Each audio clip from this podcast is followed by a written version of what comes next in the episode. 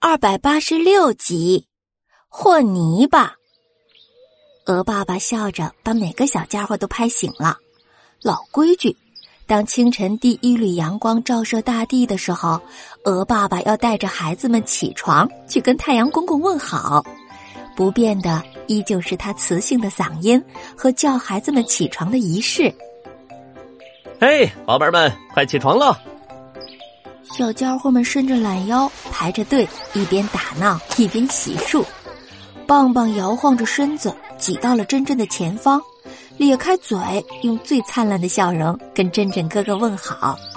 珍珍摸着棒棒的小脑袋，笑着回复他。大家围在一块儿，热热闹闹的吃了早餐。鹅爸爸笑着对大家说。吃过早餐呀，我们就开始盖新房喽。所以呀，孩子们要吃饱一点，才有力气哦。嗯，放心吧，爸爸，我们一定多吃，还要盖一座特别漂亮的新房。嗯，没错，没错，没错，没错。这顿早饭大家都吃得格外香，还有几个小家伙摸着肚皮打着饱嗝。等到孩子们都吃饱了，鹅爸爸吆喝着：“孩子们，开工喽！”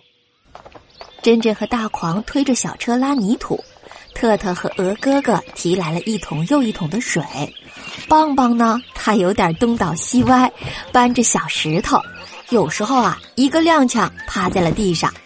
特特关切的扶起他，可是棒棒呢，爬起来拍拍身上的土，直说没事儿，又笑嘻嘻的搬石头去了。这个小东西虽然有点傻傻的，但是他身上有一股劲儿，特别招人喜欢。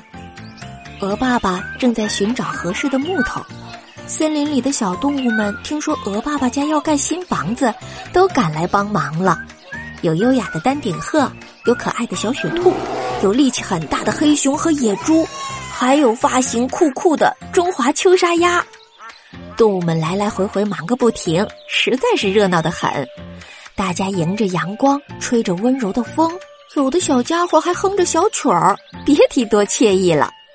大家按照鹅爸爸的要求和好了泥巴，伙伴们正在认真的和泥，可是特特左瞧右瞧，挤出了一脸坏笑。他趁大家一个不注意，甩起了一块泥巴，嗖的飞向了珍珍。哎呦！特特又甩起一块泥巴，扔向了大狂。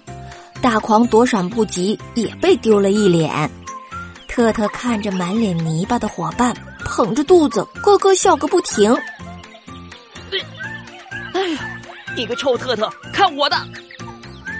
泥巴顺着特特的脸流到了鼻尖儿。直接把它变成了泥巴脸。啊哈哈哈哈哈！